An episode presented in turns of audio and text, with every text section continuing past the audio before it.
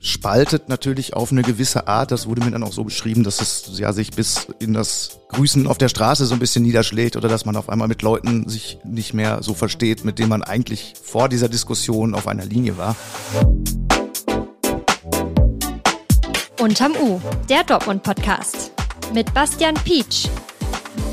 Hallo zusammen. Der Althoff-Block im westlichen Kreuzviertel ist eine der größten zusammenhängenden Wohnanlagen Dortmunds.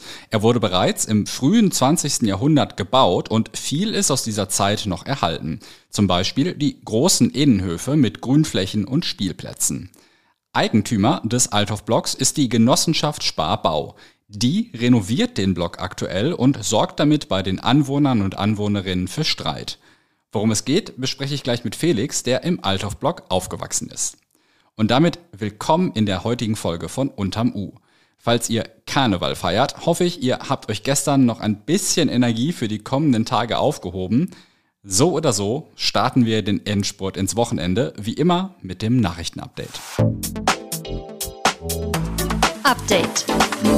Aufgehalten. Die Stadt Dortmund hat verhindert, dass ein bekannter Dortmunder Neonazi zu einem Treffen von Rechtsextremisten in Ungarn reisen konnte.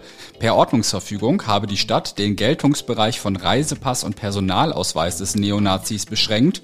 Dies sei möglich, wenn die begründete Annahme besteht, dass die innere oder äußere Sicherheit oder sonstige erhebliche Belange der Bundesrepublik Deutschland gefährdet sind. Ein Versuch des Neonazis, gerichtlich gegen die Verfügung vorzugehen, ist bisher gescheitert. Nach Erkenntnissen des Verfassungsschutzes dient das Treffen in Budapest der Vernetzung von europäischen Rechtsextremisten. Problematisch. Eine geplante Städtepartnerschaft zwischen Dortmund und der ghanaischen Stadt Kumasi hat Kritik hervorgerufen. Der Dachverband der schwulen, lesben, bisexuellen und transidenten Vereine und Initiativen in Dortmund hat Bedenken bezüglich der Rechte von queeren Menschen in Ghana geäußert. In dem Land sind homo- und transsexuelle Handlungen illegal. Kumasi selbst ist die zweitgrößte Stadt Ghanas und eine bedeutende Handels- und Kulturmetropole. Niedlich. Nach der Rettung von mehreren Hunden aus einem Haus in der Nordstadt haben sich nun erstmals die Halter gemeldet. Deren Tiere leben aktuell im Dortmunder Tierheim. Sie waren sichergestellt worden, weil die Polizei Verstöße gegen das Tierschutzgesetz vermutet hatte. Laut dem Tierheim waren die Hunde in einem schlechten Pflegezustand. Das städtische Veterinäramt hat nun mitgeteilt, dass eine geeignete, dauerhafte Bleibe für die Tiere gesucht werde und sie bis auf weiteres nicht an die Halter herausgegeben werden sollen. Jetzt geht's nochmal um Wild Away, unseren aktuellen Werbepartner. Wild Away organisiert Gruppenreisen für Menschen, die nachhaltig, individuell und vielfältig reisen wollen. Allerdings sind die nicht so ein besonderer Fan des Wortes Gruppenreise. Bei Wild Away reist ihr mit Freunden. Ihr könnt euch einer Tagesplanung anschließen oder machen, worauf ihr Lust habt, auf eigene Faust. Und ihr habt die Möglichkeit, euch auszuprobieren. Ein großes Thema bei Wild Away Reisen, das mich auch persönlich begeistert, ist Wandern. Ihr könnt aber auch Kajaken, Beach-Yoga machen, zum Weintasting gehen oder Bungee springen. Letzteres wäre mir vielleicht ein bisschen zu krass.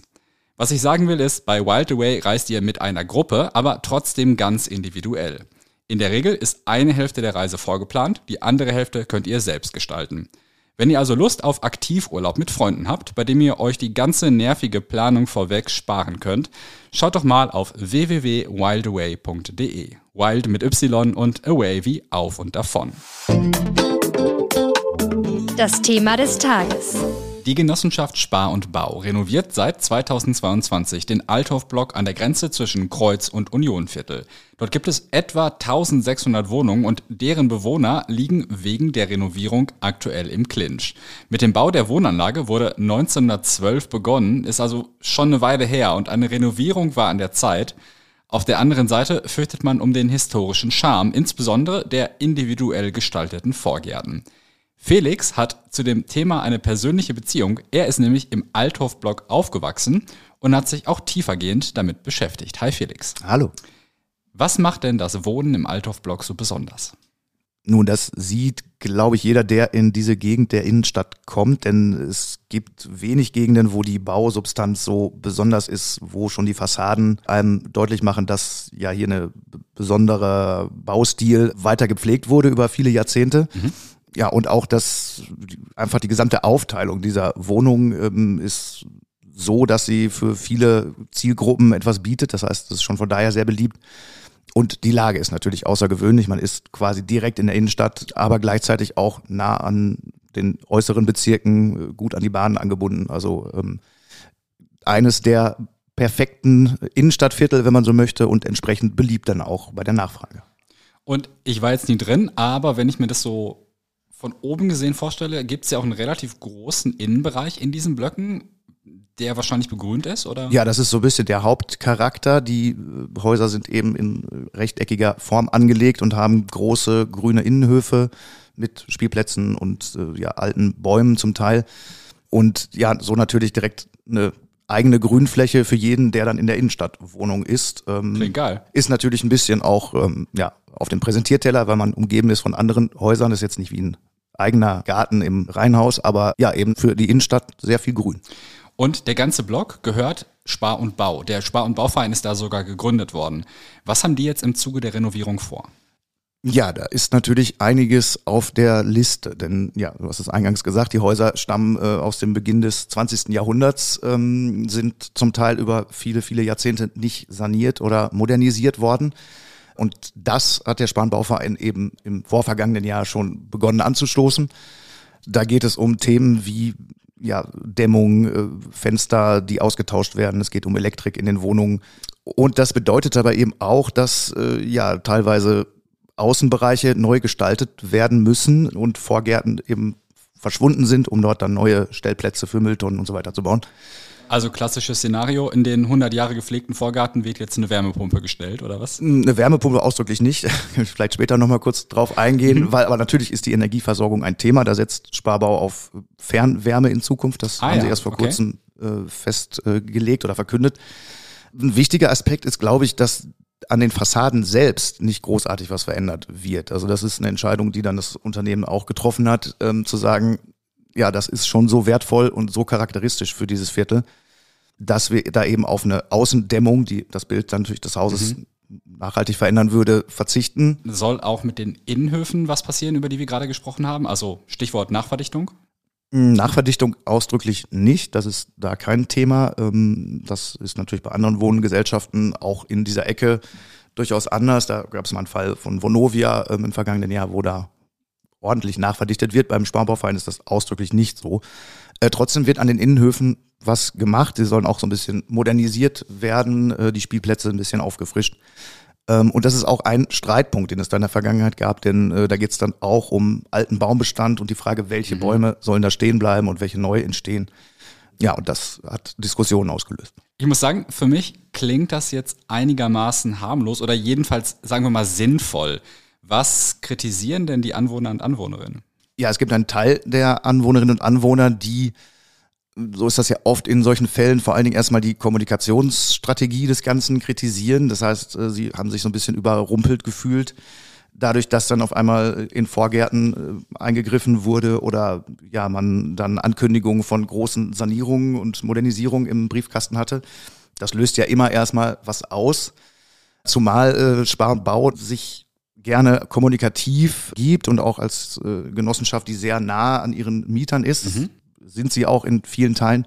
In dem Fall, das haben sie selbst im vergangenen Jahr schon mal eingeräumt, hat man dann vielleicht nicht richtig kommuniziert oder nicht ausreichend kommuniziert, hat dadurch ein bisschen was angestoßen, was jetzt sich so ein bisschen verstetigt, verselbstständigt hat, dass ja eine schon nennenswert große Gruppe von Menschen sich gegen diese Modernisierung stellt. Jetzt haben wir schon gesagt, ein Teil der Bewohner und Bewohnerinnen findet diese Renovierung aber auch gut.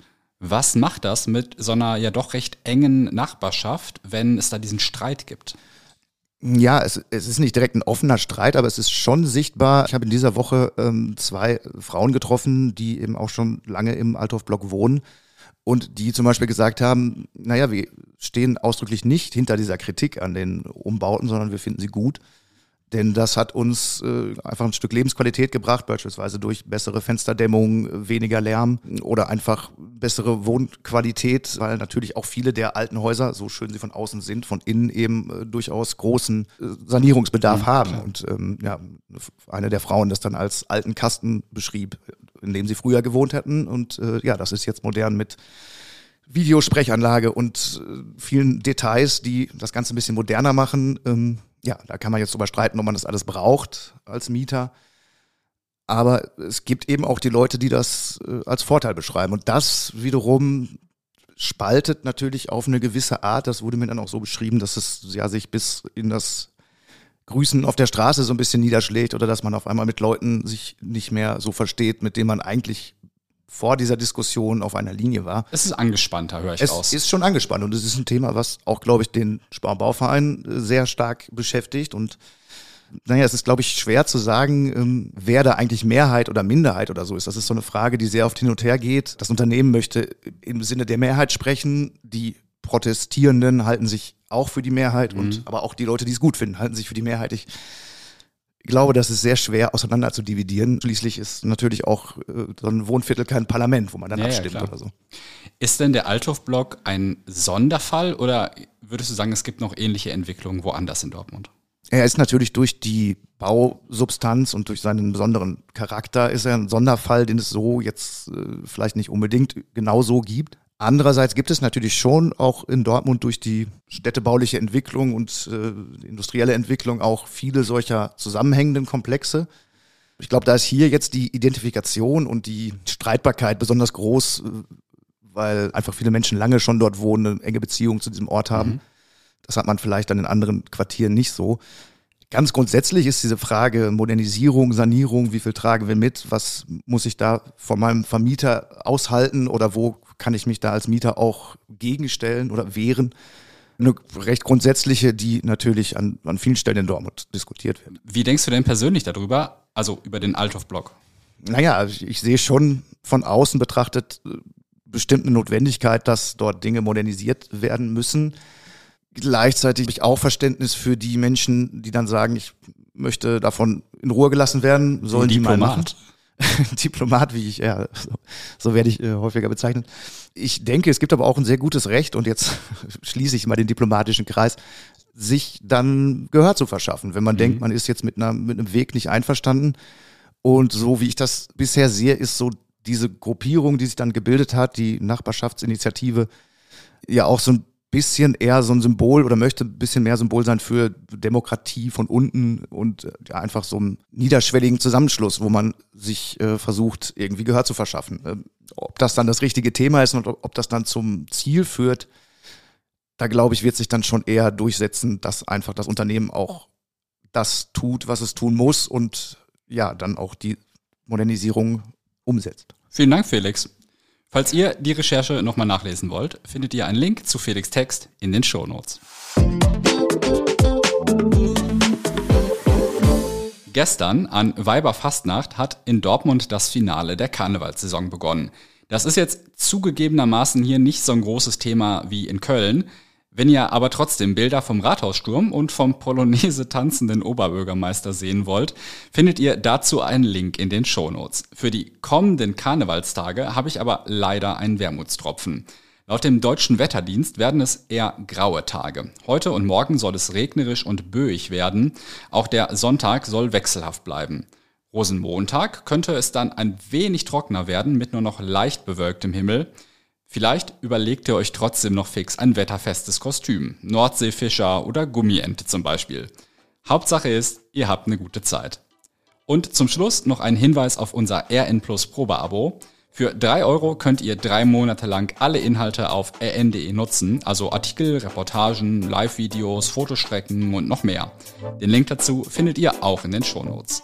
Kommt gut ins Wochenende, wir hören uns morgen zu unserer Samstagsausgabe wieder. Bis dann.